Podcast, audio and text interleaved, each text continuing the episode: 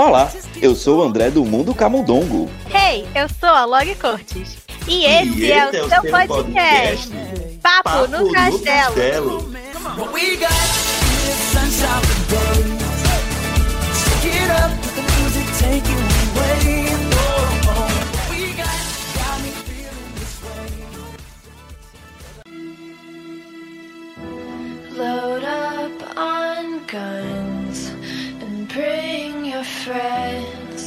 Fun to lose and to pretend she's overboard and self-assured.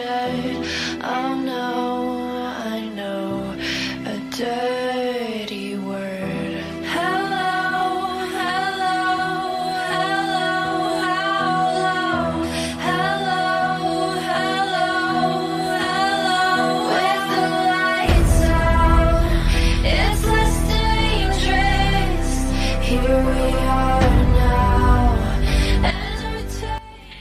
é com essa versão aí diferente da música do Nirvana que a gente começa hoje mais um episódio do Papo no Castelo para falar sobre um filme que acabou de chegar aí nos cinemas e no Disney Plus, um filme da Marvel, algo que tava o quê? Tem um, tinha um tempo aí que não tinha filmes novos do estúdio. Os fãs da Marvel já estavam o quê? É, os fãs da Marvel já estavam entrando em loucura sem filmes novos, mas chegou a vez chegou a vez do filme da Viúva Negra. Já era para ter acontecido há um tempo, mas tudo bem. E bem-vindo você que está aqui ouvindo o nosso episódio de hoje, nosso podcast. Bem-vindo ao Papo no Castelo. Aqui quem fala é a Log. Hoje, infelizmente, o André, meu parceiro querido, não pôde estar aqui gravando com a gente por problemas pessoais, mas tá tudo bem. Ele volta nos próximos episódios, ele volta no, na, no próximo no próximo papo extra que a gente vai fazer sobre a água do ouvinte. E para tentar aí substituir o André, trouxe mozão Roberto Norato. Diga olá. Olá todo mundo, o meu nome é Roberto Norato, estou tomando o lugar de André aqui e eu ouvi dizer que se eu fizer um bom trabalho, eu fico com essa posição para sempre e roubo o lugar do André. Foi o que foi dito nos bastidores então é o que eu vou levar como fato. Então, sejam bem-vindos ao Papo no Castelo. Eu vou, ter, eu vou fazer igual o André agora. Sintam-se confortáveis. Eu espero que as nossas acomodações estejam à altura dos nossos convidados. E é isso. Arrasou, mas ninguém vai. Tu não vai tomar lugar de ninguém, não. Arrasou, mas você não vai tomar lugar de ninguém, não. Mas tá tudo bem, vamos lá. Aqui comigo e Beto hoje nós temos dois convidados queridíssimos para falar com a gente sobre esse filme, para falar de Viúva Negra. Mas antes de eu apresentar eles, a gente começar a falar do filme, já fiquem avisados que vai rolar spoilers.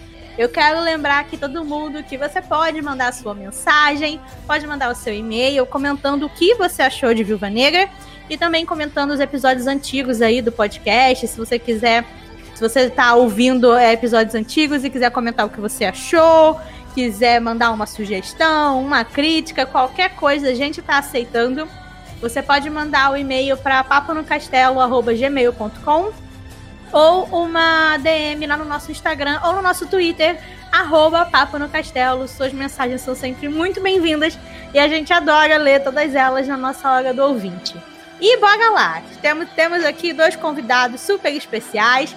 Um, de, um deles já participou aqui do nosso podcast, tá voltando, que é o Fabrício Girão do Almanac Disney. E a outra é estreante aqui no nosso podcast, que é a Stephanie Cunha do Olá Mundo Geek. Sejam muito bem-vindos. Olá, tudo bem, pessoal? Eu acho que quando você faz um bom trabalho, as pessoas te convidam para voltar, e é por isso que eu tô aqui. Porque é verdade. Olá a todos que vivem nele. Meu nome é Stephanie Cunha e eu estou muito feliz de estar aqui com vocês. A primeira vez que eu participo de um podcast. Já tinha escutado episódios anteriores aí do Papo no Castelo e agora estou sendo super honrada de participar aqui. Então, obrigada já, desde já, pelo convite, Lori. E André também, que não está com a gente, mas já estou agradecendo também. Que isso, você vai arrasar, tenho toda certeza. E antes da gente falar do filme, vocês é, têm o espaço livre para falar do trabalho de vocês na internet, fazer um jabazinho, contar onde as pessoas acham vocês. Vou começar com minha amiga, porque o quê? Mulheres sempre primeiro, já que estamos falando de Viúva Negra, não é não? Então, Stephanie, conta pro pessoal o que, que você faz na internet e aonde eles podem te achar. Então, tudo se iniciou no Instagram, arroba Geek. Temos lá a página onde comentamos sobre cultura pop em geral, mas principalmente quadrinhos. Então, se vocês gostam desse tipo de conteúdo, temos bastante por lá. E também fazemos outras coisas, temos outros quadros, vários quadros que você pode estar se identificando com algum deles, como Quinta Nostálgica, temos Medita Nerd, temos várias coisas, inclusive analogias, né? Eu gosto muito de fazer analogias, já que eu sou cristã, então eu faço analogias da cultura pop com o cristianismo e é bem divertido. Então você pode estar conferindo por lá. E agora também temos o canal no YouTube, estreia essa semana, né? Eu fiz a estreia no YouTube, então vocês podem me achar por lá também, que é Olá Mundo Geek. Então nos siga por lá também. Gente, já aproveitem, sigam o novo canal da Stephanie, sigam o Instagram. Com certeza vocês vão adorar. A gente convidou ela porque ela entende de Marvel, entende de quadrinho. Com certeza vai ter muito a acrescentar aqui na nossa conversa de hoje. E Fabrício, meu amigo querido, se apresente, conte do AD para todos. Oi, pessoal, para quem não me conhece, eu sou o Fabrício Girão, fiz a brincadeirinha no começo, mas agora falando um pouquinho sério. Eu sou o criador do Almanac Disney, que é uma página de notícias que começou lá no Twitter, que cobre diariamente todas as notícias de séries e filmes dos milhões e milhões de estúdios da Disney. Claro, com um foco especialzinho nas animações, que é o que eu mais gosto e que eu sinto que o pessoal mais gosta também. Como eu falei, o AD começou lá no Twitter, mas hoje ele também já está no Instagram e a gente tem um site que vocês podem acompanhar no arroba Disney, no Twitter e no Instagram. E o nosso site é www.almanacdisney.com.br. E também, recentemente, bastante inspirado pelos meus amigos Lori e André, que me convidaram para o Papo no Castelo no início desse ano, a gente começou um podcast lá no AD também, se chama Nunca Teve um Podcast Assim. É um podcast diferente, ele é mais voltado, assim como a página, para essa coisa das notícias, e toda segunda-feira eu faço meio que um resumão de tudo que saiu de notícias de filmes e de séries da Disney durante a semana. E é mais ou menos isso. É incrível, escutem. Ótimo para você que. Porque a gente sabe, gente, que a Disney tem o quê? Um milhão de empresas, um milhão de coisas. Sai notícia todo dia, então se você tá perdido, escuta lá o Nunca Teve um Podcast Assim, que aí você rapidinho fica sabendo de tudo que tá acontecendo. Mas vamos começar nosso papo de hoje. Vamos falar de Viúva Negra. Eu vou deixar Roberto fazer a apresentação do filme, contar um pouquinho assim, mais ou menos, qual que é a história dele, por que que esse filme tá saindo só agora e não antes. Porque assim, eu, gente, eu só tô aqui porque o podcast é meu. Porque, sinceramente, eu não sei muito de Marvel, eu assisto os filmes, mas é isso, quase poucos quadrinhos na vida, não entendo muito, então eu vou deixar o pessoal que realmente entende, sabe do que tá falando, fazer essa introdução e aí a gente começa a contar o que a gente achou do filme e ir discutindo alguma coisa, algumas coisas sobre ele. Vai lá. Pois bem, é, como eu meio que entrei hoje de paraquedas nesse episódio, eu não sabia exatamente o que, que eu ia fazer nele e acabei chegando porque eu sou maravilhoso, eu vou fazer aqui uma premissa. E a Lohana sabe que eu sempre tenho dificuldades em dar premissa de alguma coisa, então é claro que ela me deixou com essa tarefa. Mas de uma forma bem, bem, bem, bem resumida, Viúva Negra se passa entre os eventos, é bem importante frisar isso, porque muita gente não notou. É, Viúva Negra se passa entre os filmes de é, Capitão América Guerra Civil e Vingadores Guerra Infinita. É aquele momento ali depois da Guerra Civil onde todos os heróis do, do grupo do Capitão América estão fugindo e estão se escondendo por conta do, tra do trato de Sokovia que obrigava os super-heróis a se entregarem por governo e revelarem suas identidades. O que acontece é que a Marvel decidiu usar esse espaço, essa pequena janela de tempo, para poder contar uma história mais íntima de uma personagem que infelizmente nunca foi tão bem aproveitada assim no cinema e que realmente, como a Lohana disse, deveria ter recebido seu próprio filme há um bom tempo.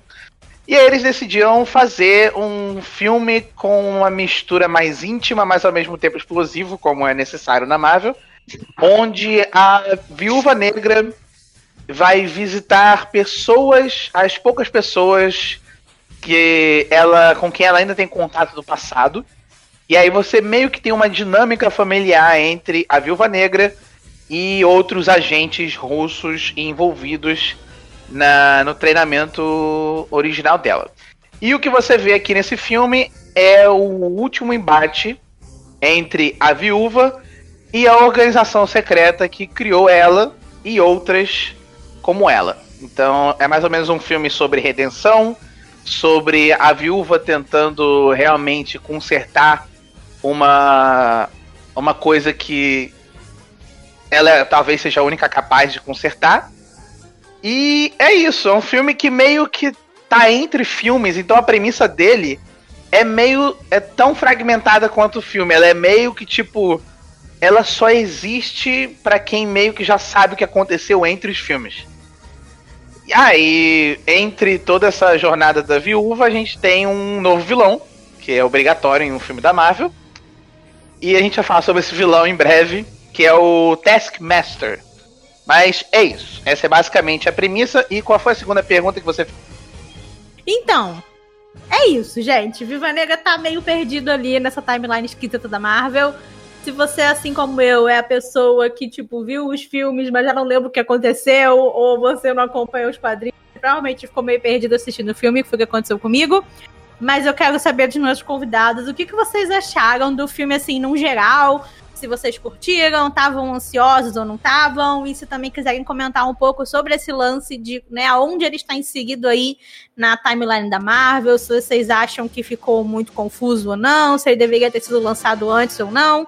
Fiquem à vontade aí para fazer suas considerações iniciais. Quer começar, Stephanie? Eu já estava esperando que ele dissesse, por favor, comece comigo. então vai, seu momento. Respondendo a primeira pergunta, sim, eu estava bastante ansiosa. Na verdade, desde que ela apareceu há 10 anos atrás no MCU, num filme bem esquecível que quase ninguém gosta, que é o Homem de Ferro 2. Ela é uma personagem sensacional e que eu busquei estar uh, tá sempre acompanhando um pouquinho porque ela é diferente dos demais Vingadores, né? Assim como o Clint, né? Ela não tem poderes, pelo menos no MCU, uhum. ela não tem poderes. Então ela é uma mulher, entre aspas, comum, né? Ela, ela é meio Batman com preparo da Marvel, sendo mulher. é basicamente isso aí. Então, assim, eu, eu, eu, sempre achei bem interessante, porque justamente por isso, né? A gente se identifica mais porque é um personagem mais urbano, um personagem que é mais humano, né? Ela, de uhum. todos é um dos mais humanos. E eu tava esperando bastante há muito tempo esse filme e, assim, não superou tanto as minhas expectativas, porque eu acho que estava muito alto. Uhum. Assisti uma vez, aí fiquei, esperei um pouquinho, analisei. Assisti a certeza. segunda vez. assisti a segunda vez, aí na segunda vez eu já consegui diminuir o meu hype, assistir tranquilamente e conseguir assimilar melhor. No uhum. geral, eu gostei sim do filme. É um filme bem interessante. Não considero como um filme de origem, considero mais uhum. como um uhum. spin-off do que um filme de origem. E sim, para quem não está realmente antenado no MCU, ficou bastante confuso aparecer uhum. esse filme agora, porque as pessoas, como assim? Ela morreu no último não filme é? e agora apareceu novamente, ficou assim, é, é, ficou bem confuso para quem não estava acompanhando. Mas se você tava, se, a, se o pessoal tivesse realmente assistido todos os filmes organizadamente e tal, vai entender a importância desse filme. Tanto é que se você for assistir na linha cronológica, como eu já estou pensando em fazer depois, vai ter um peso bem maior do que uh, uh, você assistindo agora, né? Sem uhum. estar na, na ordem correta.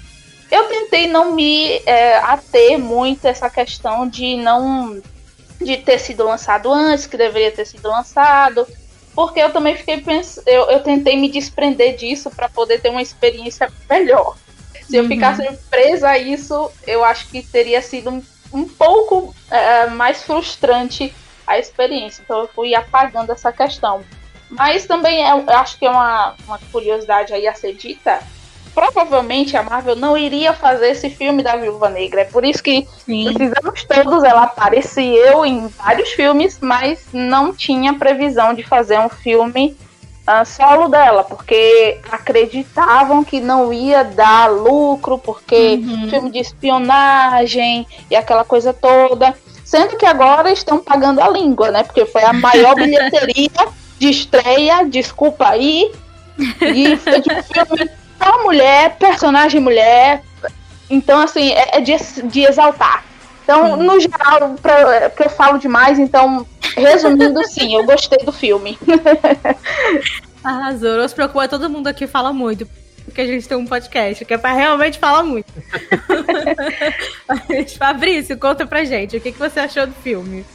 Eu tenho uma relação meio esquisita com esse filme, porque desde a primeira vez que a Viúva Negra apareceu no MCU, como a Stephanie comentou, no Homem de Ferro 2, ela é uma da, sempre foi uma das minhas personagens favoritas. Justamente porque ela tem essa coisa do mistério, a gente não sabia exatamente muita coisa do passado dela, como a gente sabia dos outros heróis, porque eles tiveram seus filmes de origem. E ela meio que entrou já no, ali no meio, né? Sem ter, Uhum. sem ter história, estando ali no meio da história do, do Homem de Ferro. Mas aí, nos filmes seguintes, ela vai crescendo e vai se tornando uma das personagens mais interessantes da Marvel. Muito também por causa do trabalho da Scarlett Johansson, que incorporou a personagem. E aí, eu gosto bastante da Viúva Negra. Gostei muito do filme quando você assiste. É um filme de ação interessante. Ele poderia, te- é, teoricamente, ser longo demais, mas ele flui bem, tem um ritmo bom.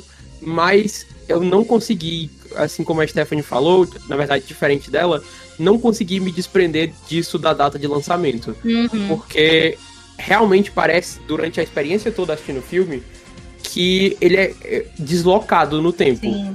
É como se. Não é só porque a história se passa, como o Beto colocou também, entre é, o Guerra Civil e o Guerra Infinita. É todo o timing desse lançamento, ainda mais depois da Natasha ter morrido no Vingadores Ultimato, Ficou muito esquisito. filme completamente estranho, assim. E aí, eu tava ansioso quando eles anunciaram. Eu acho que eles anunciaram. Eu lembro de cobrir no começo do AD, eu criei o AD em 2019. E eu Uhum. lembro que ali nos primeiros meses começaram a sair as informações sobre o elenco, que o Dave Harbour ia estar, que a Rachel Wise ia estar no filme também. Uhum. E nessa época eu lembro que eu ficava muito empolgado caraca, finalmente o filme da Viúva Negra. Mas obviamente isso antes de Vingadores Ultimatos, né? E Uhum. aí eu acho que com a pandemia e os vários adiamentos do filme, só foi dando aquela sensação assim, é, ok, o filme da Viúva Negra tá chegando. Eventualmente, quando eles lançaram, começaram, quando eles retomaram a campanha de marketing pro filme voltar, aí eu fiquei, meu Deus, parece que esse filme já foi lançado há três anos e eles ainda estão falando dele. Uhum. Mas é a, a sensação que dava do tanto de tempo que passou pra ele ser lançado de fato, né? Obviamente não é culpa do filme. Mas é, é isso, assim, a experiência pra mim ficou um pouco. estragou um pouco. Uhum. Porque eu lembro de assistir o Vingadores Ultimato e ficar muito puto da vida com a morte da Natasha. Até hoje eu não sei ao certo por que, que ela morreu, se foi a Scarlett Johansson que quis sair dos filmes da Marvel, se eles realmente planejavam esse final pra personagem desde o início. Mas eu acho a morte dela revoltante no filme. E ver ela viva e tendo lá uma história contada, uma história sobre a família dela, e aí lembrar que ela vai morrer depois, naquela. Tem uma amiga que gosta de dizer que o penhasco do Vingadores Ultimato é misógino, que só mata mulher foda. Verdade. Aí estragou um pouco do filme pra mim, porque eu ficava, caraca, é meio que tem muita coisa em jogo lá da família dela, de todas aquelas missões do passado dela, dela tentar acertar as contas com ela mesma e o filme quer colocar as expectativas lá em cima e aí num certo momento você meio que teme pela vida dela, teme pela vida das pessoas que estão ali, aí você lembrar não, ela vai cair quando ela pular do penhasco pra poder pegar a joia É. da alma daqui uns anos. É. Aí eu Uhum. acho que isso me tirou um pouco do filme. Mas, se eu tivesse assistido esse filme há uns 5 anos atrás, teria sido um filme incrível. Uhum. E eu acho que a Natasha merecia. Amo Capitã Marvel também, mas acho que a Natasha merecia que ela fosse, que ela tivesse o primeiro filme solo de uma heroína da Marvel. E eles Concordo. podiam. Eles Concordo podiam totalmente. eles podiam facilmente ter feito esse filme do jeito que ele é, lá, logo depois de Guerra Civil, podia ter lançado ali no final Uhum. de 2016, começo de 2017, até em 2018. Mas eu acho que colocar ele depois que ela morre tirou um, um pouquinho aí da, da experiência e do filme em si. Uhum. Nossa, com certeza. Pelo menos pra mim foi muito isso também. É, assistindo o filme, eu achei divertido, gostei. Falei, tá, tipo, é um filme de ação legal, sabe? Dá pra passar o tempo, dá pra assistir. Mas é isso, eu não conseguia tirar da cabeça o fato de que, gente, essa mulher já morreu. O que, que ela tá fazendo aqui? pra que que estão me contando essa história agora? Pelo amor de Deus, por que, que não foi cinco anos atrás? E eu concordo muito com isso que o Fabrício falou. Ela era pra ter sido o primeiro filme de uma super-heroína, o primeiro filme de uma protagonista feminina da Marvel e até, tipo, dos outros estúdios. Quando que saiu Mulher Maravilha? 2017. 2017. Então, o Viúva Negra poderia ter sido o primeiro, sabe? Ela já tava nos Vingadores, ela já tava fazendo sucesso, tinha, o pessoal já pedia. Mas é muito. Rolava muito, né, isso que a Stephanie comentou, de tipo, ah, não, mas um filme com uma super-heroína, o um filme com uma mulher de super-herói não vai vender, ninguém quer ver isso. Quer ver só o Capitão América, quer ver o Homem de Ferro, ninguém quer ver a Viúva Negra ou qualquer outra personagem feminina. E eles finalmente perceberam que não é bem assim. Outros filmes vieram aí, fizeram muito sucesso, como a própria Mulher Maravilha, Capitã Marvel. Então, eu acho que isso, o Viúva Negra, ele perdeu o timing dele. Eu acho que ele teria sido. Ele foi muito bem recebido, como a Stephanie comentou, né? Tendo sido lançado agora, a gente ainda tá no meio barra final, barra auge da pandemia, depende de qual país você tá. E ele, ele conseguiu ter uma, uma estreia muito boa, né? Ganhando números aí de pré-pandemia, o que é um sucesso enorme, né, para Disney e para e também meio que para ver, né, que em alguns países os cinemas já estão voltando, que o povo tá sentindo essa falta, tá, tá querendo voltar a ter esse tipo de entretenimento. Mas eu acredito que se ela tivesse vindo lá antes, poderia ter sido realmente o pioneiro, poderia ter sido. É, e acho que também é algo muito mais forte para a personagem, que acho que combinaria muito mais com, com a personagem, com a história dela. E isso de. Você sabe o que vai dar no final, sabe? Então você fica o filme inteiro nessa de tá, mas você vai morrer, tá? Não vai acontecer nada agora, porque eu sei que você já vai morrer depois. Então você perde todo esse esse auge, essa emoção assim mais forte assim do filme. Você quer comentar alguma coisa, Beto? Eu? eu quero. Eu tenho, tenho várias coisas pra comentar. Vocês sabem que eu tenho uma relação de amor e ódio com a Marvel no cinema. Eu sou muito fã dos quadrinhos. Parei de ler faz um tempo, mas eu adorava. Já li alguns quadrinhos da Viúva também. Esse filme, para mim, é aquilo. Eu também acho que ele perdeu o timing. Ele poderia ter sido lançado um pouco antes.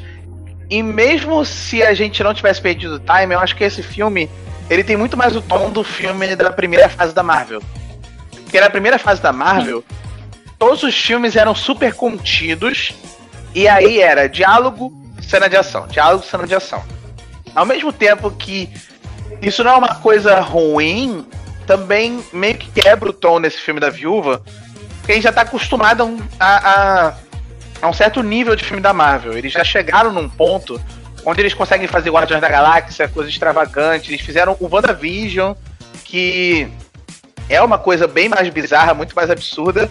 Acho que esse filme da Viúva tentou ser pé no chão, como Soldado Invernal, mas acho que ele quebrou um pouquinho no tom, ele ficou um pouco perdido no tom.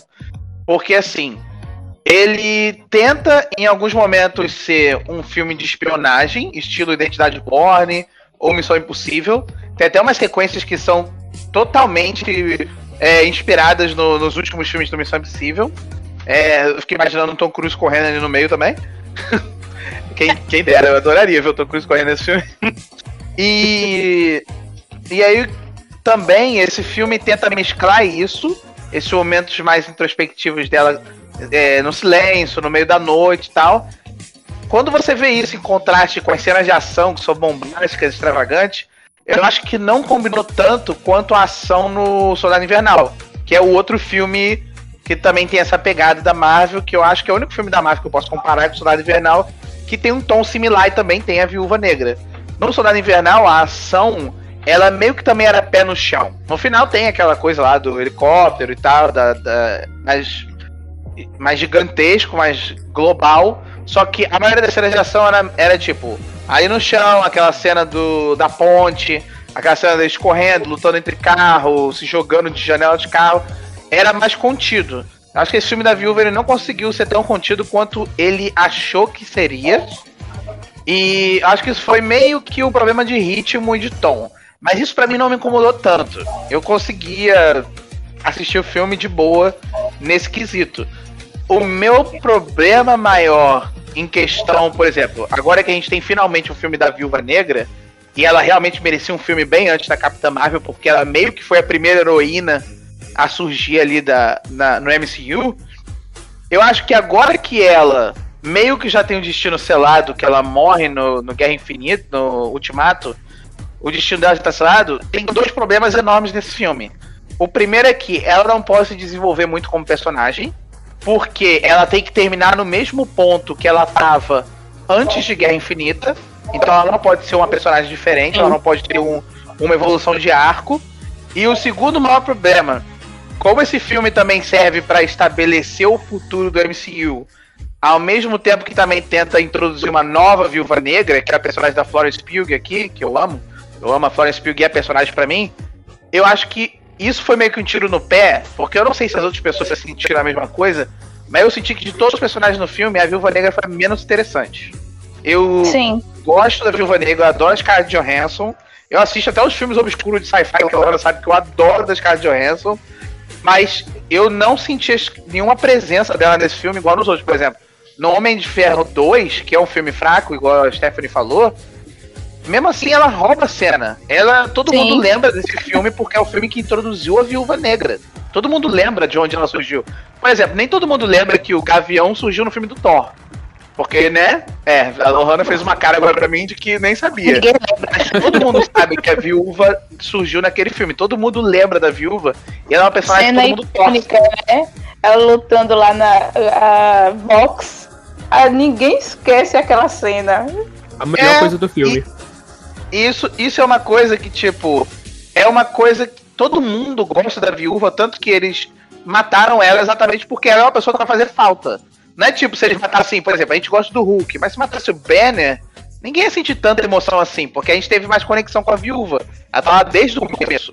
Então por isso que eu acho que a viúva tinha que ser muito mais. O, o, o- tinha- eles tinham que criar alguma coisa extra pra personagem no filme próprio dela. Porque pra mim esse parece muito mais um filme de passada de tocha, sabe? Pra outra é, é, eu Helena, também tive não lembro o nome dela. E é, Helena. porque a Florence Pugh, eu amo a Florence Pugh. Eu acho que, tipo, ela, se Pra ela mim, for mesmo a a próxima viúva, eu adorei. Oi? Não entendi. Pra mim, ela foi a protagonista. O nome do filme é Viúva Negra, mas a protagonista é a Helena, que é a, a personagem Também da acho. Florence Pugh. Porque ela Então, rouba a isso pra cena. mim é uma coisa boa, porque a personagem é ótima. Eu adorei o jeito Sim. que ela, ela bate de frente com a, a Scarlett. Mas ao mesmo tempo eu acho que é um defeito do filme, porque o filme colocou a Scarlett, que merecia um filme há muito tempo, meio que de escanteio. Verdade. E a- até o, o, o, o, o comunista, eu chamo ele de comunista gordo, o David Harbour lá do Stranger Things, ele, ele. Eu acho que ele roubou muito mais a cena também. A, já a Rachel Weisz, que eu adoro também, é uma atriz que eu adoro, infelizmente eu acho que ela também ficou meio de escanteio. Então acho que. contida, também achei. É, então esse é, esse é o meu problema, ao mesmo tempo que eu gostei das cenas de investigação. Não teve muita investigação, mas tipo, eu gostei que ele teve momentos de introspecção mais calmos e tal. Eu não me incomodei de como ele tinha uma mudança abrupta pra ação. Mas o que realmente me incomodou, eh, tendo em, em retrospecto os filmes anteriores da Marvel, é que a viúva meio que não se destacou no próprio filme. Quando ela finalmente esteve, é a última chance dela ter, então ela não teve. Então essa é a minha opinião sobre o, o filme. Gente, desculpa, Sim. falei muito. Ainda bem que não só sou eu que falo muito. Ainda bem. Eu tô, eu tô falando, todo, todo mundo aqui tá aqui porque fala muito. Mas eu concordo muito com isso que, que você falou. Eu também senti isso, que a viúva não foi a protagonista do próprio filme. Eu acho que né, a Helena chamou mais atenção e o próprio é, comunista gordo, o Alexei também. Alexei. Ele foi meu personagem favorito do filme. Eu achei ele extremamente engraçado, divertido. Queria ver mais dele, pelo visto, a produção, a diretora também, porque falaram que estão querendo aí fazer série, fazer filme, sei lá o que, do personagem, e estou aceitando, porque eu acho que ele foi a, a, a melhor. Bem interessante. e acho que dá pra fazer umas coisas aí bem legais e engraçadas com ele. Eu gostei, eu gostei bastante do, do personagem. Mas também me, me rolou esse incômodo de, pô, finalmente a mulher recebeu o filme dela Sim. e nem assim ela conseguiu ser a protagonista, sabe? Conseguiu Coitada. Tadinha, gente. A, a Negra não tem um minuto de página nesse MCU, meu Deus. É aquilo que o, o Beto falou, né? Teve esse momento de filme perdido. No sentido uhum. de que a gente não é um filme de origem, mas também não é um filme que, que desenvolve bem a personagem, porque ela não tem para onde ir, e já uhum. morreu. Uhum. É uma passada de, de tocha aí pra irmã dela. Fica aquela coisa meio confusa. E sendo passagem de tocha, acaba que a Helena toma a cena da, uhum. da viúva negra mesmo, né? Da, da Natasha. Então fica uma coisa bem confusa. Esse foi, foi um dos problemas aí do filme. Bastante problema. E essa questão do, do, do Capitão Vermelho é ótimo porque ele tem essa, esse alívio cômico. Foi sensacional. Eu gostei muito. Muito também. Pena também que, que, a, que a, a Rachel Weisz, né, que faz a Melina, ela não foi muito bem teve cenas boas e tal, mas poderia ter sido bem bem melhor, bem mais desenvolvida. É uma pena, hum. é uma pena. A gente já sabe que não vai poder ter um filme a mais com a, a, a Natasha. Se bem que no, no, MCU tudo é possível, mas eu não acho. É. E ficou nessa, né? Ficou um filme meio confuso, meio uhum. confuso. É um bom filme de ação, mas tem, tem esses, esses poréns, né? Eu queria dizer que a melhor coisa que o Kevin Feige fez nesse filme foi chamar a Florence Pugh se ela fosse a nova Viúva Sim. Negra, né? Que é o que tudo indica, porque ela é maravilhosa. Todas as cenas que ela aparece, ela é incrível. Eu quero deixar bem claro que eu sou apaixonado pela Florence, Florence Pugh e eu acho que ela foi acertadíssima para ser a próxima viúva, porque Sim. se ela for mesmo uma viúva mais cômica, assim, mas ao mesmo tempo fodona, de luta, Sério, vai ser a minha personagem favorita do MCU, porque eu já tenho um crush enorme nessa mulher. E, e eu achei que a personagem dela nesse filme foi a melhor parte. Eu ri pra caramba dela. Então, por favor, eu sei que tem uma cena pós-crédito, não sei se a gente vai falar dela, mas assim, tomara que o negócio que eles vão fazer envolvendo a cena pós-crédito não demore muito. Eu quero logo a Florence Pugh zoando os Vingadores originais, zoando o Doutor Estranho, zoando a galera. É isso que eu quero. Uma coisa que você me fez lembrar agora é que, mesmo ela aparecendo, né, para ser a, digamos assim, passar o bastão, a Natasha passar o bastão para ela, é interessante que ela não, não foi colocada como uma cópia da Natasha. Ela é uhum. bem diferente. Ela tem os Isso é seus é pontos. As duas são, entre aspas, né, irmãs, então elas têm os seus atritos de irmãs, eu achei sensacional. Uhum. mas é, tem os seus pontos em comum, mas ao mesmo tempo cada uma tem a sua personalidade. Então isso ficou muito, muito bom, foi muito bem trabalhado, porque quando vier a surgir a, a, a nova Viúva Negra com a Helena, nós também vamos nos identificar com ela.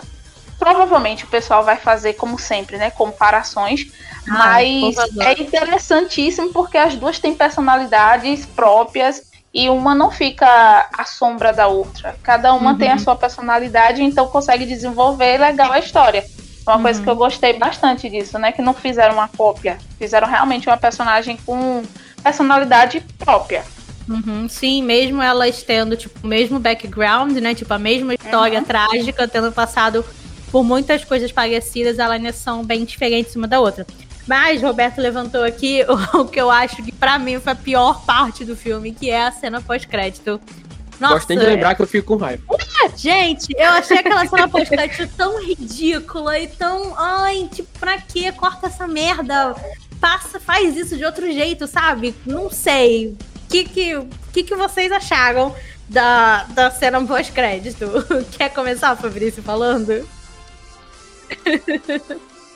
Eu gosto demais da Natasha pro Kevin Feige e o Marvel Studios pegarem ela, colocar uma cena que parecia ser emocionante, daí Helena indo ver o túmulo dela, uhum. que podia ser assim, representar uma coisa, é algo muito simbólico, muito forte mesmo, para eles fazerem basicamente um trailer de série de TV do Disney Plus. Nossa por um lado, eu fico muito feliz de que essa integração dos filmes e das séries seja uma coisa de verdade. Não é aquela, não é aquela coisa que fica só na fala de dizer assim, não, os filmes e as séries estão ali no mesmo universo. Mas aí uhum. você não vê a conexão de fato. Sei que o WandaVision já indicava, o último episódio de Loki que estreou no Disney Plus hoje vai mudar todo, aí, todo o futuro da Marvel. Mas é legal que lá no cinema eles façam essa conexão com a TV, dando essa valorizada nas, na, nas produções da TV também.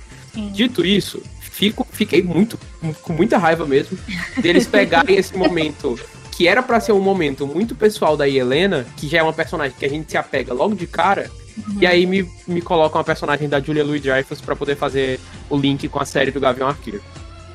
Nossa, vamos começar aqui, tipo assim, adoro a atriz, adoro a Julia, acharam incrível. Sim. Mas desde Capitão. Desde Falcão e etc., Capitão, sei lá quem, soldado não sei e quem. com título longo. Com título longo, eu odiei esta personagem. Eu estragável, ridícula e muito irritante. Eu estou odiando ela. Não quero mais ver a cara dessa mulher, mas sei que vai aparecer muito mais. E, ai, não. E aí, quando ela apareceu, eu fiquei, não, pra quê? Corta, não quero. Deixa a menina chorar no túmulo. Deixa ela ficar arrumando bonequinho ali. Parte mais dramática.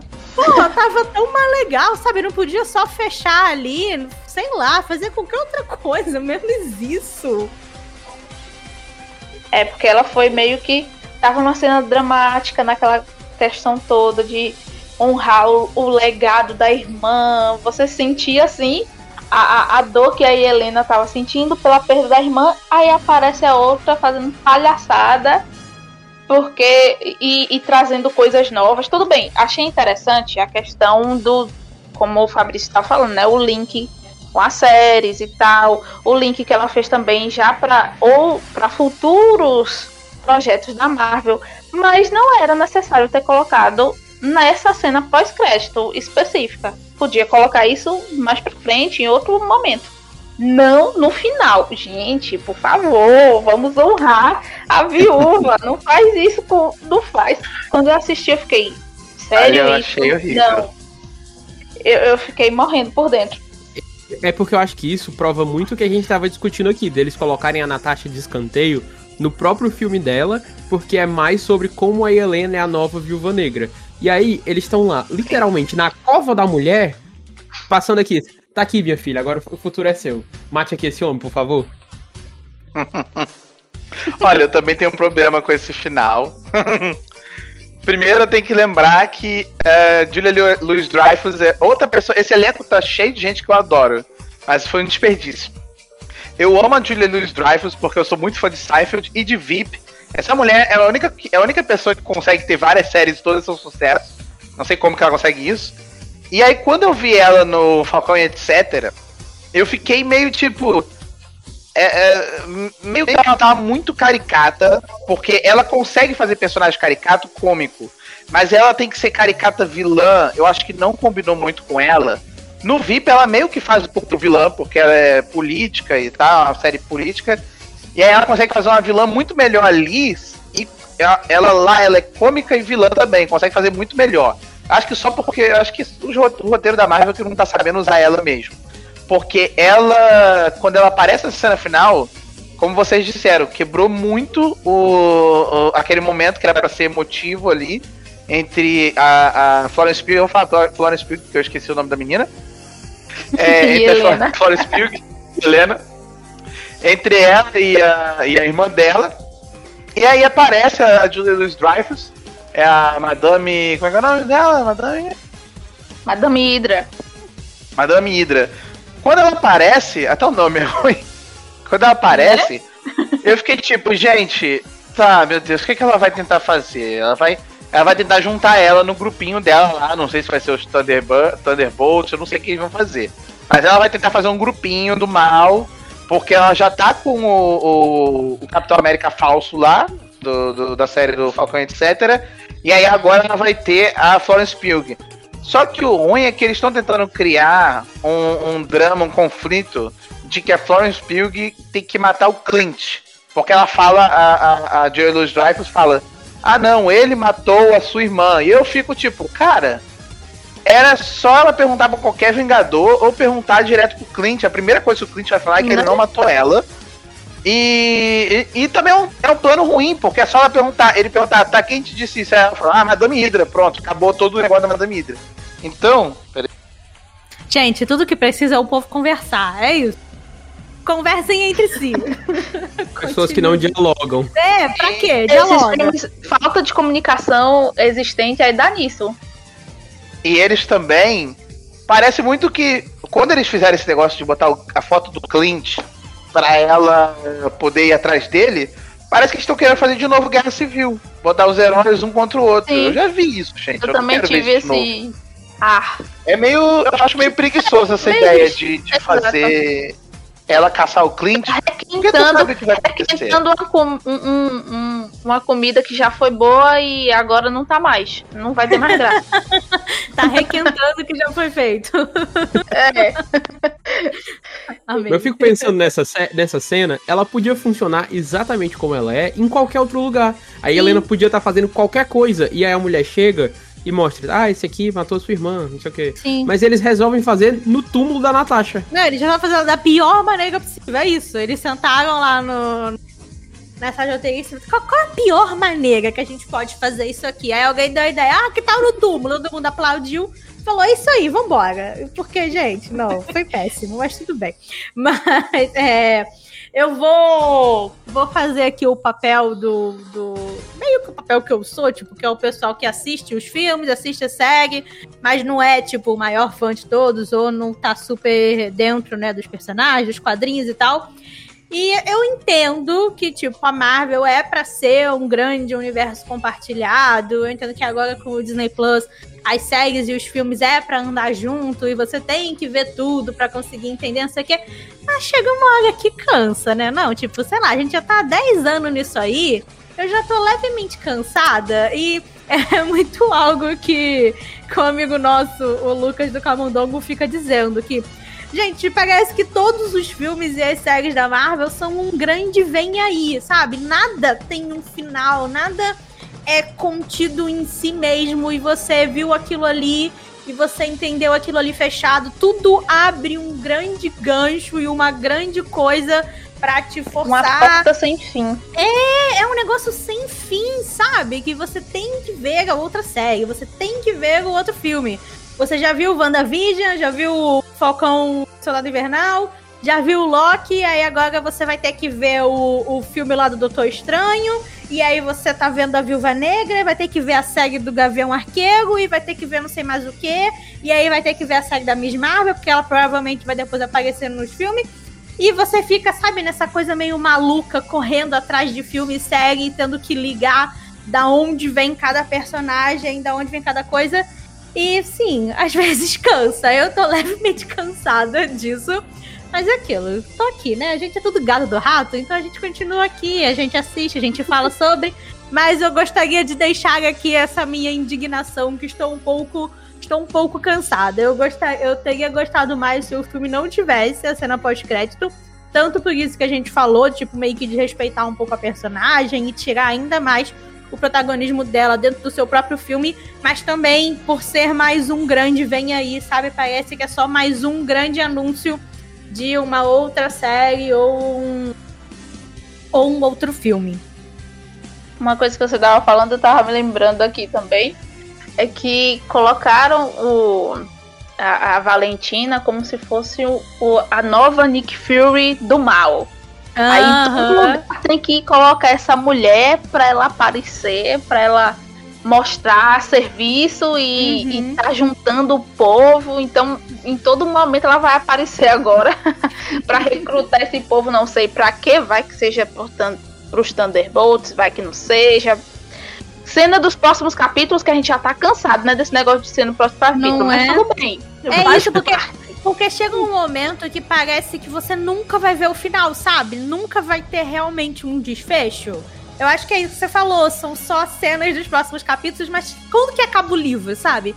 Quando que a gente realmente vai ter, vai ter um fechamento? Todo mundo ficou naquela de, ah, não, vai acabar a primeira fase, vai acabar lá com o Ultimato Endgame, não lembro mais o nome. Vai acabar com ele ali, vai acabar com essa, com essa coisa do Thanos. Mas não, já estão abrindo tudo de novo aqui com os mesmos personagens e com personagens novos. Com, como o próprio Fabrício falou, tipo, a série do, do Loki já abre aí toda uma outra coisa. Um leque pro, ainda maior, que aí é mais Marvel. confuso, aí você Sim. fica, meu Deus do e céu. E ainda, tipo, abre ainda mais para eles con continuarem nessa palhaçada de tipo, ah, morreu hoje, amanhã tá. E você, sabe, e você perde esse peso de tipo, ah, eu não vou mais me importar com personagem nenhum. Toda vez que tiver uma cena de morte ou uma cena de perigo ali, eu não vou mais me importar, porque eu sei que a qualquer momento eles podem trazer de volta, a qualquer momento eles podem mudar de ideia, ou, sabe, querer reaproveitar o personagem, querer reaproveitar o ator em outra coisa. E eu acho que eles estão entrando numa coisa aí meio que funda demais, que vai chegar o um momento que eles vão estar tá se auto-prejudicando com tudo isso que eles estão criando, sabe? Eu é concordo. Isso, né? Eu concordo demais com você, amiga, porque eu fico imaginando e para uma pessoa que tá pegando agora, deve ser um, um troço muito exaustivo de você. Nossa, não, porque tem a ordem de informações. Tem a ordem cronológica, mas também tem a ordem dos acontecimentos dos filmes. Uhum. Então você tem que ver qual é que é melhor para você. A gente que meio que tá desde o começo, acho que é mais fácil de assimilar, ainda que a gente não, não veja tudo. Eu não uhum. queria comentar especificamente do Loki, do último episódio que saiu hoje, porque eu, a gente tá falando sobre o Viúva Negra, mas eu queria uhum. falar bem rapidinho, porque eu acho que esse episódio de hoje foi é o grande exemplo disso. Eu não tenho problema com eles contarem histórias e ao mesmo tempo é, prepararem para momentos do futuro, porque uhum. se a gente teve aquele todo aquele momento grandioso em Vingadores Ultimato, é porque teve um trabalho de anos e anos e anos que levou até ali. Ok. Sim. Mas era eles contavam, na medida do possível, histórias mais fechadas, uhum. e aí as cenas pós-créditos que indicavam as coisas que viriam no futuro. E agora, eles pegam as histórias e as coisas são meio inacabadas dentro das uhum. próprias histórias, para que tudo sirva como um grande trailer de, meu Deus, Sim. o multiverso está chegando. No, no, caso do. É, especificamente do episódio de Loki de hoje. Porque eles meio que colocaram os personagens de lado da história para eles poderem gastar ali uns 20 a 30 minutos explicando como é que vai funcionar o universo da Marvel a partir de agora, o que é que tá acontecendo dentro da própria série. E aí você fica, tá, ok, mas poxa, só queria ver uma história aqui com esses personagens e saber o que aconteceu é. com eles e terminar e tudo bem.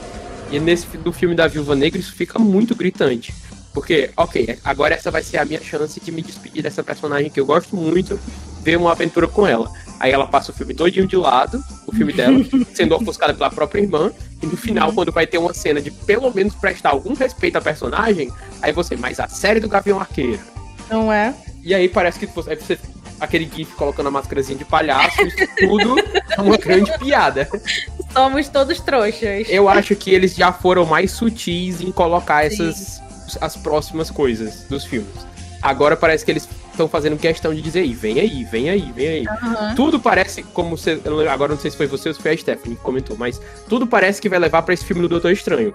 Aí Sim. o que eu espero é chegar lá nesse filme do Doutor Estranho e ter uma experiência que seja única e que tá ali, que acaba ali e tal. Mas aí o filme do Doutor Estranho vai me levar para outra coisa. Aí parece uhum. que eu nunca chego na coisa para onde eles estão querendo me levar. Uhum. Sim, parece que fica. Você fica eternamente na, na, naquela, naquela rodinha de hamster, sabe? Você tá eternamente ali correndo naquela rodinha e você nunca vai chegar a lugar nenhum, porque obviamente eles não querem que acabem nunca, porque quanto mais filmes, séries eles fizerem, quanto mais personagens eles criarem e mais bonequinho vender, a Disney tá feliz e tá, tá enchendo o bolso e a gente tá aqui assistindo e dando dinheiro pra eles. Mas. Ai, eu ia comentar alguma coisa do que você falou e agora eu já me perdi. Você tem alguma coisa pra falar, Beto, sobre esse assunto, enquanto eu lembro aqui? Então, eu, é, quem, quem seguiu as lives lá do Tarcísio e me viu falando sobre WandaVision, sabia que eu tava reclamando desde WandaVision dessa coisa, porque eu gosto que eles tentaram fazer uma abordagem meio quadrinho, que têm vários arcos e tal, e tem spin-off e tal, não sei o quê. Só que eu acho que toda vez que você for fazer um universo compartilhado, algumas histórias têm que fechar para outras abrirem. Acho que eles não estão fechando mais histórias. E isso tá evitando que personagens tenham arcos dramáticos e se desenvolvam. Por exemplo, é, todo um debate sobre isso, mas eu ainda acho que depois de WandaVision a Wanda não mudou nada. Ela piorou, na verdade. Porque ela entrou e todo mundo falou que era uma série sobre superação, sobre trauma. E ela saiu da série, ela primeiro criou todo um Rex lá, um olha pra, de negação. E agora ela, tipo, tá tentando ir contra as leis da natureza, usando o livro lá demoníaco para poder trazer de volta os filhos dela. Então acho que ela tá fazendo pior, ela tá mexendo com realidades e coisas dimensões que ela não entende.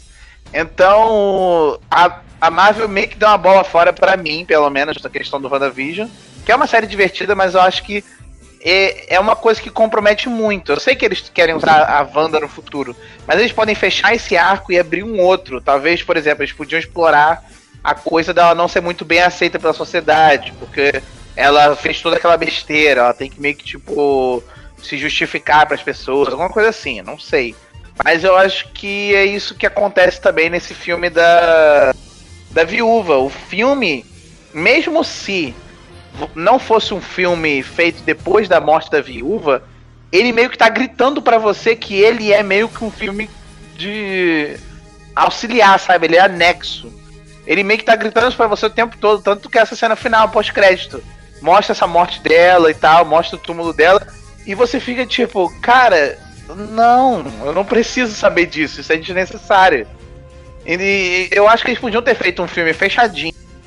Naquele momento mesmo ali do, do, Guerra, Civil, do Guerra Civil e tal. Mas eles deixaram muito claro que esse filme foi feito depois. E, e não pareceu um filme que tipo já estava sendo planejado. Porque a Marvel gosta de vender essa ilusão de que tudo é planejado. Gente, eles têm, eles planejam o, a linha principal, eles vêm, eles planejam os filmes que vão sair e a ordem mais ou menos. E ao longo do tempo eles vão, vão meio que vendo o que, que eles vão botar, que referências vão botar, quem vai ser o vilão em cada filme, isso aí tudo bem. Mas eles, gente, eles não têm uns roteiros prontos de todos os filmes. Então, isso foi esse filme da Viúva foi o que mais gritou para mim, tipo, que eles corrigiram é course correction, não sei como faz em português, mas tipo, esse é o filme que mais deu a entender de que eles estavam seguindo um rumo. Aí eles viram que o filme demorou e que o filme devia ter saído, eles seguindo para outro rumo para tentar consertar. E aí aconteceu todo esse negócio, tipo, o filme não é focado na viúva, o, o a viúva não pode se desenvolver direito na própria história dela. E aí eu acho que essa coisa da Marvel tentar é, é, deixar coisas em aberto e toda hora fazer uma referência pro próximo futuro, é aquilo, meio que afeta ela mesma, porque chega um ponto que tem muita gente que eu vi falando que ficou confuso vendo Viúva Negra. Ficou tipo, tá, mas isso se passa depois da Guerra Civil, se passa antes, isso passa durante Vingadores? Tem muita gente que não sabe. Eu acho que a, a, a Marvel tem que tomar cuidado para não alienar também o espectador porque vai chegar um ponto que as pessoas, por exemplo, eu sei que é criança, porque eu dou aula, e tem aluno meu que, tipo, é criança, assim, que eles não viram todos os filmes da Marvel, mas eles assistem, tipo, WandaVision, eles ficam, professor, não entendi porcaria nenhuma. Eu não entendi nada. Eu fiquei, não, é porque isso aparece no filme tal. Aí ele, eu, eu tenho que ver quantos filmes pra ver esse negócio. Aí eu fico, exatamente, esse é o problema. Acho que a Marvel tem que pensar em fazer mais filmes contidos, como, por exemplo, o Guardiões da Galáxia. O Guardiões da Galáxia é um filme que se passa no espaço, então ele não precisa. Você não precisa ter visto nenhum filme da Marvel para entender o Guardiões da Galáxia. Mas, tipo, Vingadores eu entendo, porque Vingadores é meio que o evento, é mais um evento do que um filme. Mas, uhum. por exemplo, o filme da Viúva era pra ser um filme fechado, igual o Soldado Invernal. Você não precisa ter visto os outros filmes para entender Soldado Invernal. Até o negócio do Buck, a revelação, é explicada dentro do Soldado Invernal. Então eu acho que os filmes e as séries também eles têm que ter um início, meio e fim, e aí depois que você fizer o início, meio e fim, você pensa: ah, como eu vou conectar isso com os outros? Parece que primeiro eles pensam assim, tá, esse filme vai estar conectado nesse, e aí a gente faz o roteiro em volta dessa conexão. Isso para mim é o maior defeito da Marvel e é isso que talvez afete ela no futuro, porque eu vejo essas séries tipo Loki e WandaVision, eu adoro. Mas WandaVision eu achei meio fraco, porque o Loki parece que pelo menos eles souberam é, andar em volta disso. Mas WandaVision pra mim sofreu com isso. Parece que foi uma série feita em volta do futuro do MCU. Meio que ela dependeu do futuro do. Do. É, como é que é o nome do. Doutor Estranho. Ai, eu falei muito, gente. Desculpa, eu não sei nem se, se eu me embolei um pouco. Foi mal. Maravilhoso. Mas isso que você comentou sobre, tipo, pessoas mais novas, tipo, crianças assistindo, eu acho que isso realmente, sabe, pode acontecer. Porque, como o Fabrício falou, a gente tá aqui desde o início, sabe? A gente já tá acompanhando esses mais de 10 anos da Marvel. Mas e alguém que chega agora, sabe? Uma, uma, um adolescente, uma pessoa mais jovem, ou até uma pessoa assim mais velha, ah, assinei o Disney Plus em casa, ah, vou ver esse filme aqui. A pessoa não vai querer ver mais, porque não vai entender nada de nada e fica completamente perdida. Mas, vamos. Eu, enquanto eu estava aqui conversando, me, me, é, me veio aqui outra coisa que eu queria comentar. Voltando o foco para a Viúva Negra, para o filme é, que a gente estava falando, né? Que a Viúva ela sempre teve esse grande destaque, né? Por ser a personagem feminina ali do, dos Vingadores, que ela merecia ter sido a primeira a ganhar o filme, não sei o quê. E nesse, nesse filme dela, né? Nesse filme solo da Viúva, eles tentam muito trazer esse essa bandeira do feminismo e eles querem, né, falar sobre ela estando ali querendo defender as outras meninas que passaram pela mesma coisa que ela. Eles fizeram todo um lance ali de lavagem cerebral e eles têm que e ela tem que libertar todo mundo e não sei o quê. E ai, eu acho que a Disney e a Marvel têm um grande problema de quererem é, levantar essas, essas bandeiras, mas ao mesmo tempo não ir fundo demais, não só pra pra, sei lá, para não ter que tipo, perder muito tempo explicando as coisas, mas acho que também eles fazem, sei lá, da maneira mais rasa possível. Eu, eu gosto de chamar do é o feminismo corporativo, sabe? Tipo, ah, não, a gente tem uma mulher na capa, ela tá fazendo uma pose super poderosa e ela vai falar que vai salvar outra mulher e é isso, palmas, feminismo, é assim que funciona sabe? É, fazendo que... comparação, né, entre os filmes que a gente tem de mulheres, que até agora é Mulher Maravilha, Capitã Marvel e agora Viúva Negra, de filmes, né? Uhum. Uh, eu acho que o que mais. A, a, mensagem fica mais passada, eu acho que continua sendo Mulher Maravilha. Porque Capitã Marvel eu achei um pouco forçado, minha opinião, achei meio forçado. E Viúva Negra também ficou aquela coisa, como você falou, né? Ficou no ar. Sim. Não explica bem, deixa ali só. A, vou jogar aqui uma, uma coisa e fica por isso mesmo, não, não, não desenvolve nem nada. E desses três, eu acho que Mulher Maravilha ainda se desenvolve um pouquinho melhor. Não que seja. Não que os, os três não tenham esse desenvolvimento, mas eu acho que Mulher Maravilha passa melhor a mensagem. Uhum. Pelo menos até agora, né? Vamos ver os próximos filmes eh, de, de femininos, né? Né? E é, porque eu acho que é isso, sabe? Ao mesmo tempo que eles querem, sei lá, tipo, ganhar o aplauso por falar, olha como a gente é woke, olha como a gente sabe tá conectado com o mundo, com o que está acontecendo. E estamos fazendo personagens fortes e personagens desenvolvidas uhum. e personagens que não precisam de um homem ou sei lá o que. mas eles ficam no mais raso do mais raso. E, e acho que esse filme, principalmente da Viúva, ele tinha ali uns temas que poderiam ser temas muito fortes, poderiam ser temas muito importantes, porque todo aquele lance ali do Red das viúvas negras e tal, claramente aquilo ali tá, tá, tem tráfico sexual envolvido no meio, sabe? Sim. Por que não abordar isso no filme, mesmo que de uma maneira mais leve, ou mesmo que seja o tema principal do filme? Por que não levar isso um pouco mais a sério, ou realmente dar um pouco mais de atenção sobre isso no filme? Poderia realmente ser, ser algo é, muito importante, feito de uma maneira muito interessante, que tanto deixaria é, a personagem, acho que realmente nesse papel que eles querem de mais desenvolvida e de mulher fodona e não sei o quê, como também falaria de um problema social aí muito importante que acontece muito até hoje, sabe? Mas eles jogam tudo ali pro subtexto e se você entendeu, você entendeu.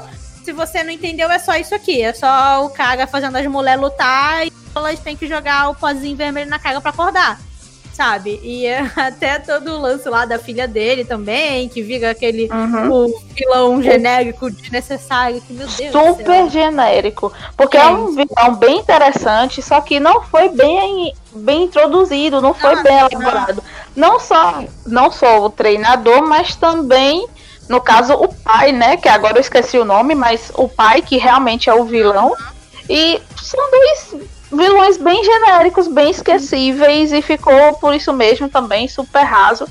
E como você estava falando aí com relação ao problema que poderia ter sido mais desenvolvido, é, esse foi esse ano, ano passado, no final do ano passado, lançou começaram a lançar, né? Porque aqui no Brasil funciona assim, né? Sai o filme, começa a lançar um bocado de coisa para o pessoal ir comprando, né? Uhum. Marketing.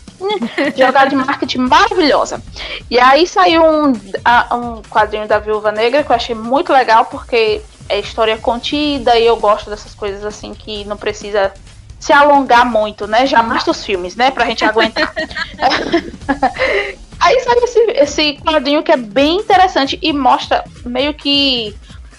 Deu uma certa. Eu, pelo menos eu, eu senti um pouco de referência no filme, de, é, tirando desse quadrinho, que é justamente essa questão da, da das mulheres, de terem essa questão de, de estarem presas. Uhum. Só que aqui nesse, nesse quadrinho estão presas mesmo, né? Elas, elas são escravas sexuais e, e a viúva negra vai tentar libertar elas. E é bem interessante, é muito legal. A história é super cheia de ação e, e muito muito drama e ela tentando resolver os problemas. É muito interessante. Eu achei que o filme ia abordar isso. Quando eu vi aquelas primeiras cenas da Helena e que ela vai, joga um pozinho nela e aquela coisa toda, eu, opa, será, vão abordar isso aqui. que vem aí? E eu já tava esperando, né? Porque o filme longo, uhum. uma, umas duas horas de filme, eu, não, então eles vão abordar esse tema. Mas quando chegou, já tava no meio do filme, eu, cadê? Cadê? Foi para onde? Cadê? Sim, certo, jogou o pozinho, estão ali hipnotizadas, sei lá o que, tá, controle da mente, beleza, certo. E uhum. cadê o resto? Eu tô esperando mais. E ficou aquele gostinho de, de quero mais. Uhum. E que realmente poderia ter sido abordado. Tudo bem que a gente sabe também que a Disney ela gosta de ser um pouco family friendly e tal. Mas dava para ter abordado esse assunto de uma forma perspicaz e que não fosse algo assim tão realmente tão chocante, uhum, mas sim. dava para você abordar. E eles não fizeram isso. E uhum. deveriam ter feito, porque seria algo bem mais interessante. Tinha sim. dado mais, mais corpo pro, pro projeto, né? Mas então uhum. não, não deu certo. Também acho, também acho. E você, você falou desse negócio do family friendly. Antes de no, nos vilões, o pessoal comentar, gente, vocês também se incomodam com o fato de que ninguém se machuca, não tem uma Sim. gota de sangue, não tem um arranhão na cara. O máximo que tem é uma maquiagemzinha pra, sabe, ter um, um, um escurinho ali, tipo, ah, sujou Sim. de poeira. A maquiagem e o som, né? Que eles fizeram questão de, de, de emular os sons lá, das batidas e tal. Mas fora isso, você não vê ninguém com nada quebrado, não, não, não, não tem sangue, não o tem jeito daquela mulher cai de tudo que é lugar. Já era pra ela ter quebrado umas três costelas, no mínimo. Deus do céu, né? a mulher pula de prédio, a mulher cai de vidro e então 20 mil socos na cara dela, não tem um arranhão no rosto, não tem uma gota de sangue, não tem nada. Eu fico, meu Deus, amigo. A mulher quebra o nariz, Aí bota só um pouquinho de sangue assim Dois escorrendo. Depois, daqui a pouco ela ajeita o nariz nada. e tá tudo certo. Nossa, me incomoda muito. Eu fico, gente, não, não é possível. Eu sei que, sabe, é para o filme passar para maior número de audiência, para pessoas mais novas poderem assistir, mas vamos com calma, sabe? Então adapta as suas cenas para fazer sentido com isso, para não ficar um negócio assim tão tão na cara, sabe? Tão estranho. Mas, é, como o, o, Beto levantou e a Stephanie é, comentou também, nossa, gente, eu achei os dois vilões as coisas mais genéricas e ai, chatas possíveis. A primeira vez que apareceu o, o, o lá, que você não sabe se é uma pessoa dentro de armadura, se é um robô, você só vê lá, né, tipo, aquela máscara, ele vendo vendo a cena de luta, e aí chega outra menina e bota tipo um, um pendrive assim na, na, na, na, na nuca do, do personagem. Eu fiquei, meu Deus, mas o que que tá acontecendo? Da onde saiu isso? Sabe? E só piora depois. Eu acho que a revelação, então, só piora ainda mais todo, todo esse personagem e o próprio lá por trás de todo o Red Room e o negócio lá do não. O, como é que é? E de contar todos os planos malignos. É, nossa, é ele contando, animado, é. Caramba, ele contando pra ela tudo. Não, porque eu controlo o mundo inteiro aqui dessa mesa e eu tenho gente não sei aonde e fala não sei o que. Eu falo, ah, tá, parabéns, seu idiota. Você tá, tá muito bem. Você é um ótimo. É um ótimo vilão, tá certíssimo mesmo. O conceito do personagem é ser o russo do mal e a filha dele é a filha do russo do mal. Sim, é literalmente isso. É muito ruim, é muito mal desenvolvido, gente. É muito genérico. E você. Ai, nada ali nesse quesito assim, vilões surpreende ou realmente faz, tipo, ser interessante. Toda aquela cena que a Natasha tá lá dentro da sala com ele, conversando, e o cara fala, e aí vem o lance lá do feromônio, não, mas você não pode me machucar, porque chego de não sei o quê. Eu fiquei, meu Deus, que coisa chata. Acaba essa cena logo, pelo amor de Deus. Eu não estou aguentando mais. Mas contem pra mim o que, que vocês acharam dos russos genéricos. É, pois é, é, o que, é, é o que eu tava falando, né? Ele não tem muito o que se, o que se dizer. A pessoa conta todos os planos. Uhum. Fala tudo, tem aquela. Não, não tem uma coisa assim, uma carga dramática lá, essas coisas. Ah, não, tem, não tem o que você se apegar naquele vilão. E muito não. menos no, no, no, treinador, meu Deus do céu. Não, foi uma coisa assim, jogada. Vamos. Quando fizeram o roteiro, vamos colocar aqui um, uma espécie de robô pra lutar lá e acabou-se. Pronto. Uhum. Porque só foi isso. Não, não teve desenvolvimento nenhum do, do da personagem. E, e ainda vi um bocado de gente falando na internet, várias coisas assim, bem nada a ver. Tudo bem, eu não gostei da personagem, assim, por não ter uma carga interessante, assim, no filme. Mas uhum. teve muita gente, com, como sempre, né? Quando tem filme de uh, herói que é a protagonista é mulher, sempre tem problema. o que mais tem? É, e, e, o que eu mais vi, ah, porque é uma armadura e não parece mulher, e não oh, sei o quê. Você quer o quê? Que a armadura tenha peito. O que, que você quer, Exatamente. Que eu, eu nunca entendi isso, né? Eu nunca entendi. A Mulher Maravilha, até hoje eu fico, como Sim. assim? Amiga, armadura com peito, oi, é para proteger, não é para mostrar nada. Não. Mas tudo bem, ok, né? Aqui fizeram uma coisa que eu achei legal desse filme é que, como foi uma diretora também, uh, hum. assim como de Mulher Maravilha, elas tentam não sexualizar as personagens, uhum. o que eu acho isso muito legal, porque você já consegue ver o... do... Sim, você consegue ver uma diferença bem grande Sim. do Viúva Negra aqui e ela e outros filmes da Marvel. Sim, muito gritante, principalmente no caso da Viúva Negra, que a gente já tinha visto ela em outros filmes, os primeiros filmes, meu Deus do Nossa. céu, é, foi uhum. bem. A, a, sexualização dela foi gigantesca. E quando a uhum. gente vê agora nesse filme, é água e vinho. A gente Sim. vê uma diferença bem grande. Uh, talvez, às vezes, as pessoas não, não se dão conta disso, mas se a pessoa que é mulher e assistiu todos os filmes, ela percebe. Pode ter certeza. Eu percebi de cara. Que são coisas bem assim, uh, pequenas, são detalhes que fazem toda a diferença, toda. Desde o figurino até mesmo a, a, a câmera, a localização da câmera. Então, eu achei isso sensacional. Pelo menos isso no filme foi ok. Mas, como a gente estava falando antes dos personagens vilões, não teve desenvolvimento nenhum.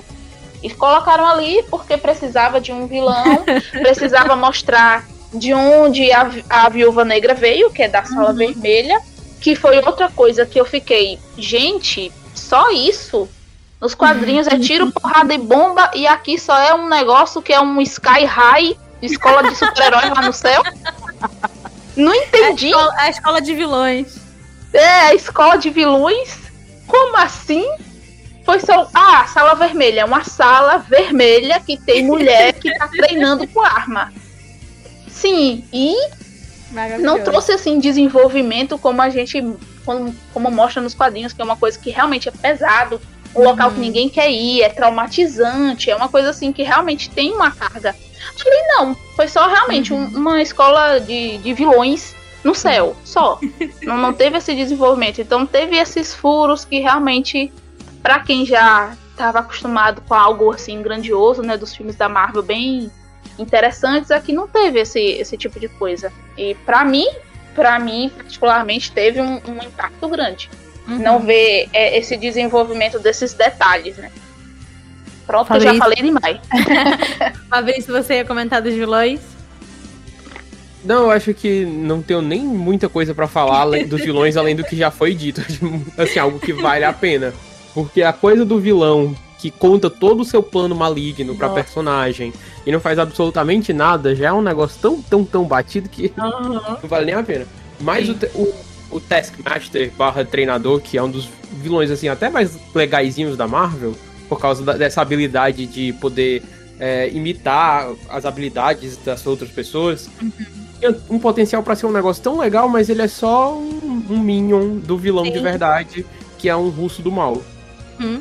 Então a gente volta, acho que isso casa também com aquilo que o Beto falou de ser um filme nos moldes dos primeiros filmes da Marvel, que os vilões eram todos esquecíveis. Sim. aí é, é nos, nesse molde aí até nisso. Uhum. Nossa, sim, muita verdade mesmo. É... Tem mais alguma coisa pra comentar sobre isso? Ou sobre algum outro assunto do filme? Ah, sobre o vilão. Nossa, eu, eu, eu achei um desperdício do Taskmaster lá, que eu. eu assim, eu não, não sou fã dele no quadrinho, acho que ninguém é. Mas eu lembro de um quadrinho que ele briga com o Homem-Formiga, que eu adorava. Que aí ele tenta copiar o poder do Homem-Formiga, mas ele não consegue encolher e tal. Só queria mencionar isso porque é a única memória que eu tenho dele. E Sério, achei muito bobo isso. Me, me lembrou um pouquinho até a revelação do. Do Mandarim no Homem de Ferro 3, porque tem um vilão, aí o vilão é. é ele tem poder e não sei o que, ele parece imbatível, mas aí ele é controlado por um outro cara que não é tão legal assim. Então eu achei que me deu essa vibe de Homem de Ferro 3. Gostei não. Acontece. É, vocês têm, tipo, mais algum detalhe do filme? Um ponto vocês queiram comentar, queiram levantar aqui? Não, por mim. Também. Encerrei meus comentários. Já falei mais. Acho que a gente falou, a gente falou de muita coisa. Não é? Eu acho a que gente a gente falou, falou até do Loki. Sim, eu, eu amo, eu amo que a gente sempre vai pagar no outro, é a gente.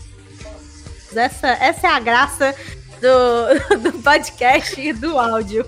Mas assim, eu acho que a gente conseguiu comentar, tipo, um geralzão do que a gente achou da Viúva Negra e até, tipo, da própria Marvel em si, né? De todo o, o MCU. Achei incrível, amei a conversa é, com vocês. A gente geralmente no final faz uma uma parte tipo de indicações, se alguém quiser indicar um filme, uma série, um quadrinho, um livro, qualquer coisa que tenha relação com o assunto aqui, com o Viúva Negra ou não, tanto faz, pode, pode ser qualquer coisa. Alguém tem algo que gostaria de indicar? A Stephanie, você pode falar o nome desse quadrinho que você comentou da, da Viúva Negra para alguém que está ouvindo aqui se interessou, quiser quiser procurar e sabe qual é o nome. Então, o nome do quadrinho é da Viúva Negra é Jogo Sem Restrições. É maravilhoso porque você só vai comprar. Esse é uma história contida, muita uhum. ação, tem muita, muita intriga, muita investigação, muita espionagem, estilo Viúva Negra raiz. Então, vale muito a pena. vale muito a pena ler, porque também tem essa questão dessa carga dramática também, como a gente estava uhum. comentando sobre uh, serem ter escravas sexuais, então é bem interessante. É em Madripoor, que a gente também já viu em, em Falcão e Soldado uhum. Invernal, uma cidade bem, né, barra pesada, e ela tá por lá para salvar o povo, então é bem, é bem legal, é um quadrinho bem interessante. Então fique, fica aí a indicação da Stephanie, procurem. Fabrício, você tem algo que quer indicar, amigo? Eu vou indicar, não uma coisa específica, mas uma franquia, porque Uhum. me lembrou muito quando eu tava assistindo Viúva Negra. Se você gostou dessa pegada, espionagem, Viúva Negra, não assistiu filmes nesse sentido, assista a franquia Missão Impossível. O Beto tava falando do Tom Cruise correndo. É muito Sim. maravilhoso. Porque eles começam lá no primeiro como um filme de espionagem, uma coisa mais. É, naquela coisa ação mais vida real. E aí, quando vai chegando, vai passando os filmes, vai só aumentando o nível, pulando de avião, pulando É de prédio. É muito, muito bom. Assista os seis filmes, que é um melhor que o outro. Sim, e os dois últimos, então, são os melhores. Eu não tinha a, a franquia, tipo, eu via, assim, ah, aquele pedaço que passou na Globo, mas nunca tinha, sabe, realmente parado ver os filmes e acompanhar. E aí, Roberto veio me apresentar, porque ele adora Tom Cruise correndo, e as maluquices que o Tom Cruise faz. E aí, eu fui assistir os dois últimos filmes com ele no cinema. Aí foi incrível, porque, tipo, é muito isso que o Fabrício falou. É divertido e é um negócio, tipo, muito grandioso, e você fica chocada como que eles conseguem fazer aquilo, como que o Tom Cruise é louco daquele jeito pra realmente fazer essas coisas. A qualquer momento ele vai se matar no set desse filme, mas eu acho que é isso mesmo que, que ele tá querendo. A, Você- a graça é que não importa quão mentiroso seja. Quanto mais mentiroso, melhor fica. Exatamente, é tipo o Velozes e Carros no espaço, sabe? O quão mais, cha- mais maluco fica, mais engraçado fica, pra, fica de assistir. Você quer indicar alguma coisa também, amor? Então, eu também indicar a Missão Impossível, mas eu vou aproveitar para indicar o. Como é que é o nome? Ah, tá. Como eu tava, quando eu comecei a assistir o, o filme da Viúva, até a cena de abertura, aquela montagem que aparece, me lembrou muito a série The Americans. Tem uma série que eu comecei a ver, a Lohana, a Lohana acidentalmente viu uns episódios comigo, que é eu um- assisti uma série bem interessante. é muito boa. Ela começa boa, mas depois ela fica excelente. O começo dela é meio, meio paradinha ainda, é meio lento, mas depois ela fica maravilhosa. E, e o final eu chorei. É, essa série The Americans eu acho que tá completa na Amazon. É na Amazon, né? Ela tá completa na Amazon.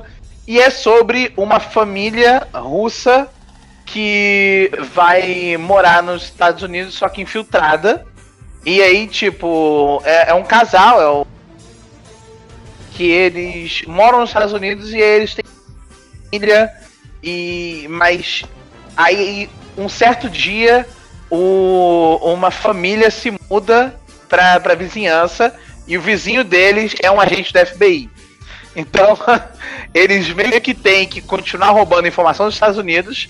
Agora eles têm que forçar uma amizade com, com agente da FBI sem que o agente da FBI descubra que eles são russos e, e agentes né, da, da, da União Soviética.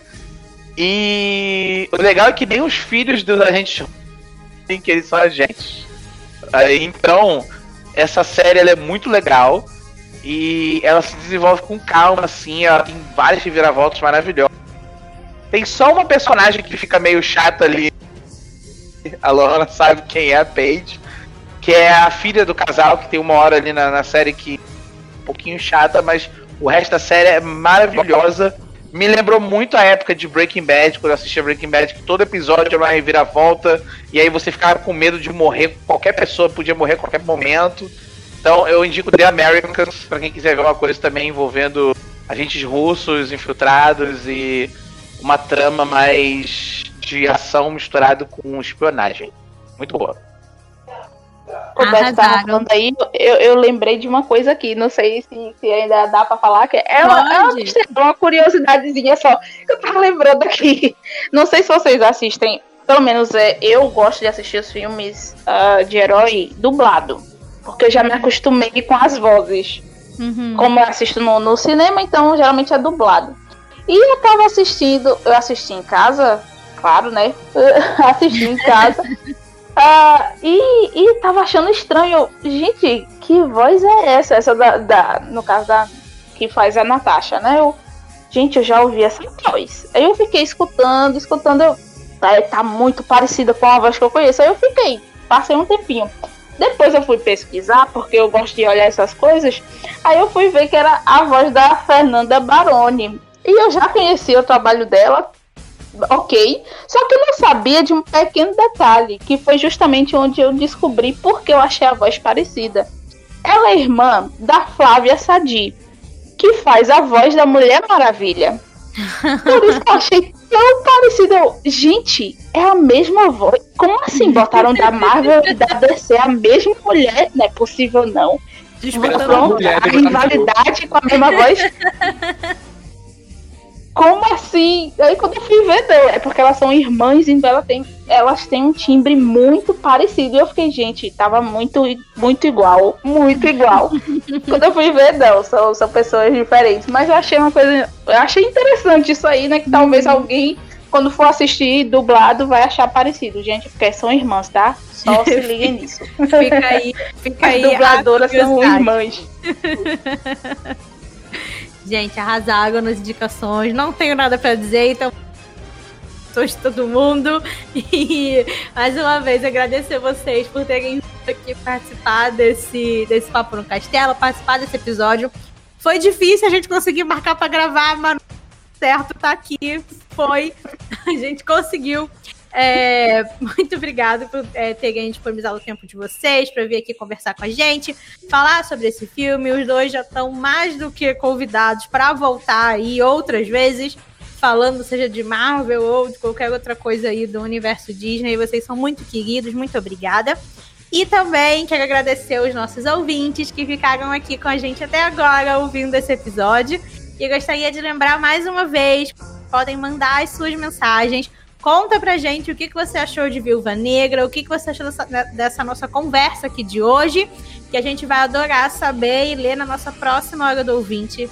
Você pode mandar um e-mail para paponocastelo.gmail.com ou uma DM no nosso Instagram ou no nosso Twitter, arroba.